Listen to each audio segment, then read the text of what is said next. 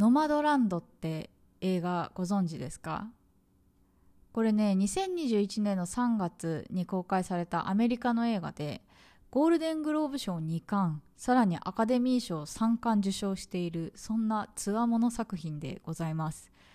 まあこれだけね賞を取ってたら多分日本だと有名だったんだろうなって思うんだけど私ねやっぱベトナムに住んでいるからそういう情報がキャッチアップできないというかねベトナム今映画館とかやってないしなかなかね情報が疎かったんですよ。で知らなくてさ。でね友達からこれ勧められて「いやマーヤ絶対見た方がいいよ」って言われて昨日 Amazon プライムで1人鑑賞しました。いや結論言うとね考えさせられた。あの一人で生きるとは一体どういうことなのかみたいなのをなんかね映像美本当に綺麗でそうなんか映像からもその役者さんの表情からもなんかいろいろね多くは語られなかったんだけどその唯一話される言葉の節々であなるほどみたいな感じでね結構ずしっとくる映画でした。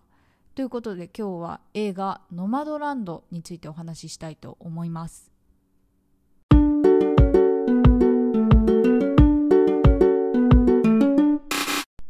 この番組は東南アジアでミニマルライフを送っているアラサー女子マヤが海外生活のリアルや持たない暮らしの様子についてゆるゆるトークしていきます。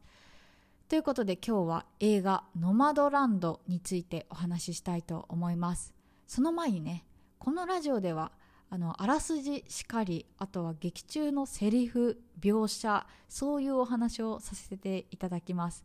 もうねあの全く前情報なしで見たいよっていう方はあの申し訳ないんですけどここで離脱された方がいいかもしれません。なんだけどね、まあ、この映画アクションとか、まあ、ミステリーとかそういう話じゃないので劇的なねストーリー展開とかオチがあるわけではないんですよ。だからまあ前情報を聞いた上で見ても十分楽しめるんじゃないかなと思ってお話をさせていただきます。もしよかったら聞いてください。はい。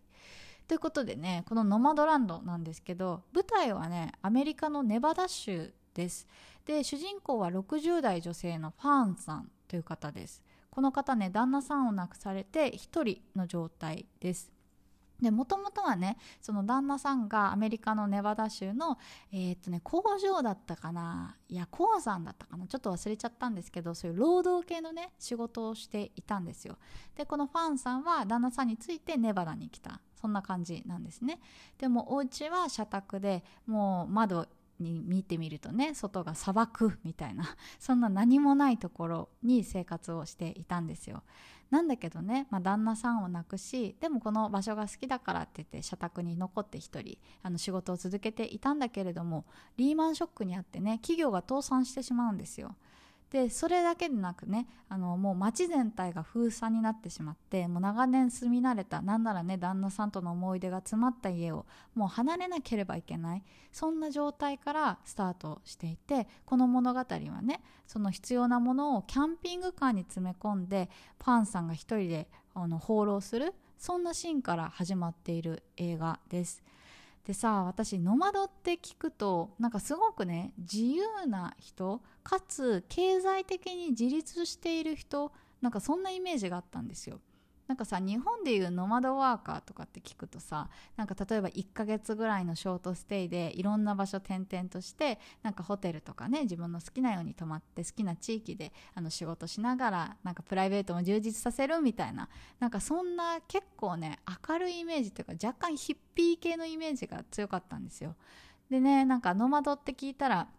すごく自由なライフスタイルでいいよねみたいなであのお金とかも困らずね本当にいいよねみたいな感じのイメージがあったんですけどなんかアメリカでいうノマドってちょっと日本と感覚が違うみたいなんですよ。まあ私が言ったようなノマドライフをしている人ももちろんいるんだと思うんですけどそのアメリカのノマドって2000年代に生まれた新しい貧困層なんかそういう認識があるみたいなんですよ。実際にねこの映画のそのファンさん60代なんですけどそのキャンピングカーで暮らしてキャンピングカーって言ってもねその軽バンみたいなのを自分で DIY してるそんな感じのあのえっと、車なんですよねあのガチガチに例えばトイレがあってとかそういうわけではなくて本当にトイレもバケツでするみたいなそういう状態なんですよで、あの、アメリカのね、まあ、ネバダにいるノマドの人たちは、まあ、なんか本当に何て言うんだろう携帯を片手にあの本当に仕事を求めて移動するなんか Facebook とかで交流を求めながらなんかその場つなぎのお仕事をされる例えばファンさんだったらあの Amazon でね短期のアルバイトをしたと思ったら次はなんか国立公園に行ってお掃除したりなんかその次はあの石のねあのなんか販売とかをやったりっていろんな仕事を転々としているんですよ。でまあバンを片手にいろんな場所に移動していて本当にねひっそりと駐車場で寝泊まりして怒られたら移動するみたいなそういう生活を送っているんですね。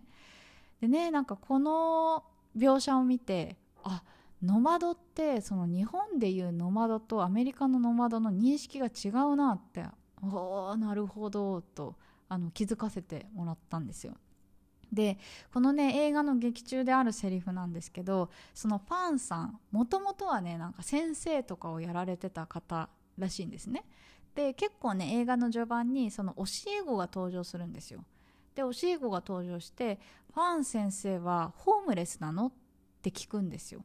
確かね10代ぐらいの女の子なんですけどそうそうホームレスなんですかって聞いたらそのファンさんはねいいえ私はハウスレスなだけだよってって言うんですよ。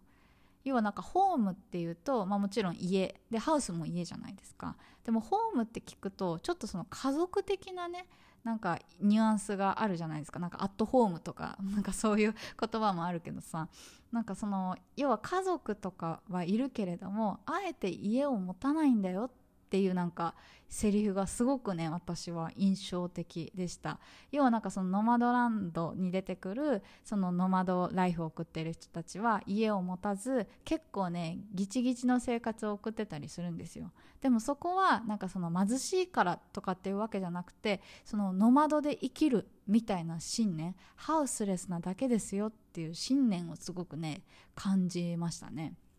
でねなんかこのノマドランドなんですけど本当にねいろんな出会いがあるんですよ。なんだろうこのファンさんはさ旦那さん亡くされて1人でキャンピングカーでねいろんなとこ放浪してるんだけどやっぱりね1人で生きてるけど1人じゃないんですよ。例えば職場でね新しい出会いがあったりとかそのキャンピングカーを止めているそのメンバーたちとの交流があったり一緒にお酒飲んだりパーティーしたり本当にねなんか一人だからこそつながりを求めて生きているんだなっていうのを改めて感じました。なんかねその描写が本当にね美しいんですよね。そのアメリカ・ネバダのあの片田舎の描写本当に空が美しく変わる瞬間だったりとかなんか火を囲んでみんなが楽しむその姿だったりとかなんかね一つ一つのシーンがもうまるで絵を見ているかのごとくっていうか本当にねなんだろうなあの心が洗われる映像が多かったです。でねなんかそうやってなんかノマドの生き方？あのー、多分見る人からしたらうわーなんかかわいそうって映るかもしれない。だけれどもやっぱそのね中で生きている人たちはあえてその道を選んでるんだよみたいなメッセージがすごい強くてねなんかその一人一人の意志の強さを感じました。実際にねなんかその最後そのノマドライフの最後なんですけど、あの火を囲んでみんなでお話しするところで終わるんですね。でそこのね最後のセリフがすごい印象的だったんだけどそのノマド要はまあアメリカでいう新しい貧困層のいいところは最後のさよならがないところなんですよ。またどこかで会えるからねって言ってたんですよ。なんかそうやってさやっぱ一人で生きるけれども常につながりを求めて出会いを求めてで出会いを求めてもまたどこかで会えるよみたいなつながりができているみたいな。なんかやっぱりね今の人たちってつながりを求めて生きているんですよね。今の人たちって私もそうなんだけどさ。なんかやっぱりねその家庭とか友達とかっていうその固定されたあの人種だけじゃなくてフラッと出会ったその人とかなんかひょんなことから出会った出来事とかなんかそういう瞬間あのなんだろう偶然の必然みたいななんかそういうのを大切に生きているのかもしれないなっていうのをね改めて感じさせました。まあ、この映画ね一番最初に言った通りあのなんだろう劇的なストーリー展開とかはなく本当にね淡々と始まり淡々と終わるそういう映画なんですね。だからやっぱりね賛否両論あるというかハマる人にはハマるけどハマらない人にはなんかちょっとオチがなくてつまらなかったってなるかもしれません。ただ私はねすごくこう一人で生きるその信念の大切さみたいなのを学ばせてもらったいい映画だったなと思ってます。もしよかったらね見てみてください。ということで今日はこの辺で失礼します。最後まで聞いていただきありがとうございました。ではまた。バイバイ。